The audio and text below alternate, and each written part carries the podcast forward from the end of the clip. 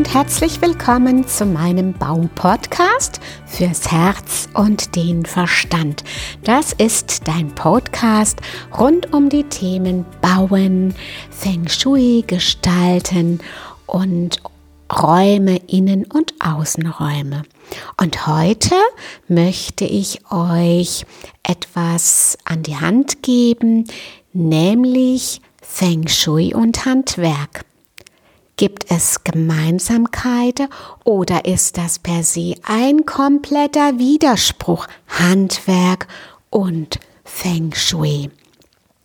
Ich fange einfach mal an, um die Geschichte von beiden Wissenschaften aufzurollen.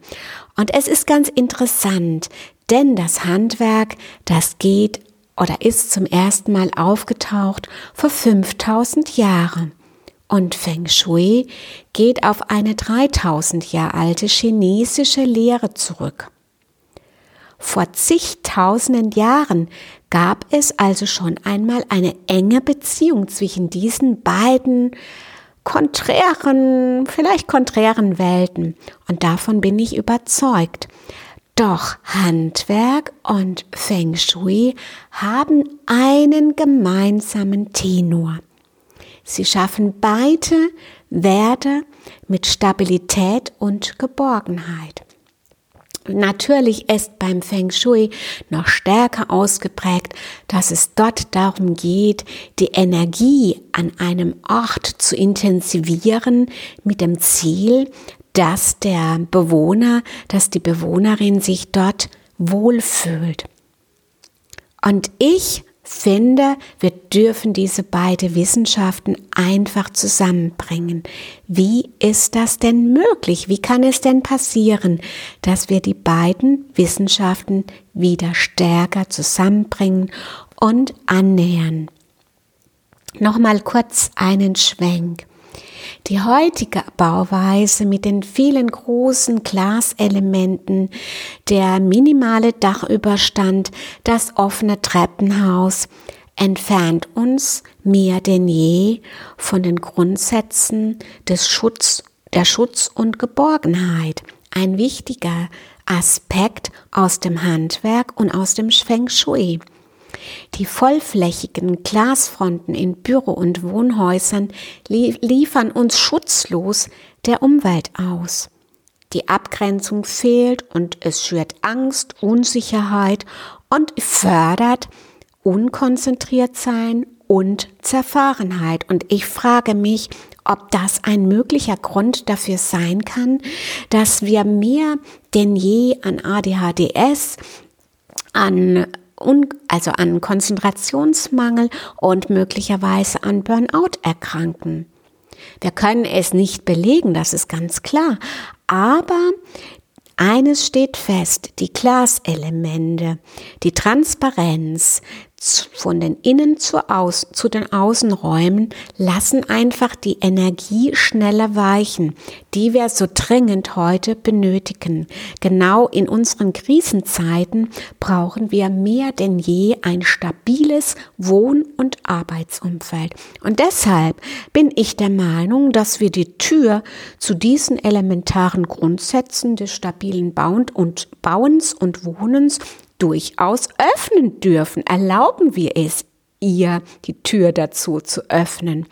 Und in der Natur, was steckt das lang geheim gehaltene Feng Shui-Wissen und kann hierbei einen total wertvollen Beitrag sein. Aus diesem Grunde fände ich es tatsächlich schön, wenn sich das Bauhandwerk wieder dem überlieferten Bau Meisterwissen, das übrigens dem Feng Shui-Wissen sehr ähnelt, annähern würde. Und das würde dem Menschsein, der Seele des Menschen, seinen Grundbedürfnissen gut tun, wunderbar gut tun. Wir würden wieder für die Seele bauen. Es würde ein Wir-Wohngefühl entstehen, das der gesamten Menschheit zugute käme. So bin ich der Meinung, wir brauchen das Handwerk und das Feng Shui gleichermaßen. Ohne das Handwerk sind die theoretischen Feng Shui-Ansätze wertlos und ohne Feng Shui fehlt dem Handwerk der Wohlfühlaspekt für Körper, Geist und Seele. Beide Wissenschaften sollten Hand in Hand gehen, ein Miteinander pflegen. Wir brauchen das Handwerk, damit die Feng Shui-Maßnahmen in die Tat umgesetzt werden. Und wir brauchen Ideenansätze, die ein harmonisches Wohnen, insbesondere heute in diesen krisengeschütteten Zeiten, ermöglichen. Ich sehe mich somit als Türöffnerung, Türöffnerin in dieser, in einer traditionsverhafteten Baubranche, die dafür steht, Männlichkeit, Menschlichkeit, nicht nur Männlichkeit, Wärme, gute Energien in den Bau zu tragen, damit am Ende des Tages das Bauwerk nicht nur qualitativ hochwertig gebaut wurde, sondern auch die positiven Energien mit in das Haus, in die einzelnen Räume getragen und verankert werden. Wir Baumenschen dürfen diese Tür zu einer erweiterten, ganzheitlichen, integrativen Sichtweise öffnen, nämlich dazu, dass es neben dem physischen Bau auch metaphysische Gegebenheiten existieren, die das Bauen einfach runder machen. Und oftmals blicken wir als Spezialisten auf eine zu enge begrenzte Sichtweise und vergessen damit den Blick auf das Ganze. Punktuelle Maßnahmen wirken deshalb nur ganz, nur halb so gut wie die ganzheitliche Herangehensweise im Bau gleichermaßen wie in jeder Fachdisziplin. Und wie können wir das anstellen? Und das erste Gesetz, das erste wichtige Gesetz in Feng Shui und Handwerk ist einfach das Schutz und Geborgenheitsbedürfnis für uns Menschen zu hegen und zu pflegen. Und hierzu gibt es verschiedentliche Ansätze, die wir äh, im Feng Shui dementsprechend berücksichtigen. Das Landschaftsfeng Shui mit, dem, mit der Stärkung des Rückens, denn wir sind alle bestrebt, zum Beispiel einem ähm, Arbeitsplatz dort zu sitzen, wo eine Wand in unserem Rücken ist.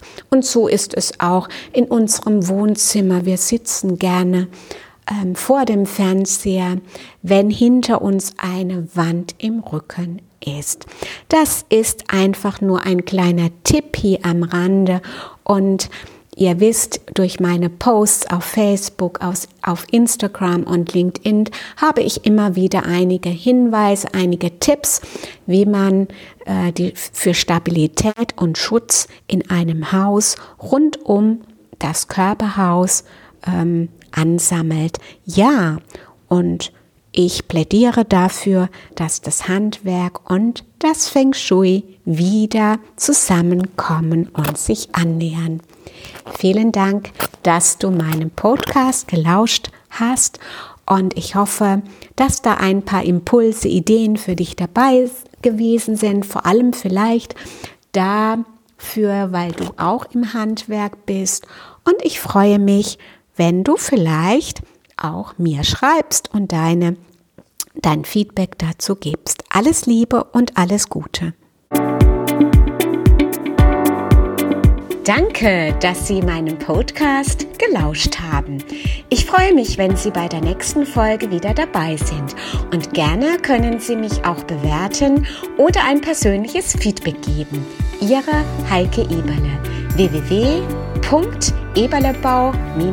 www.eberlebau-landau.de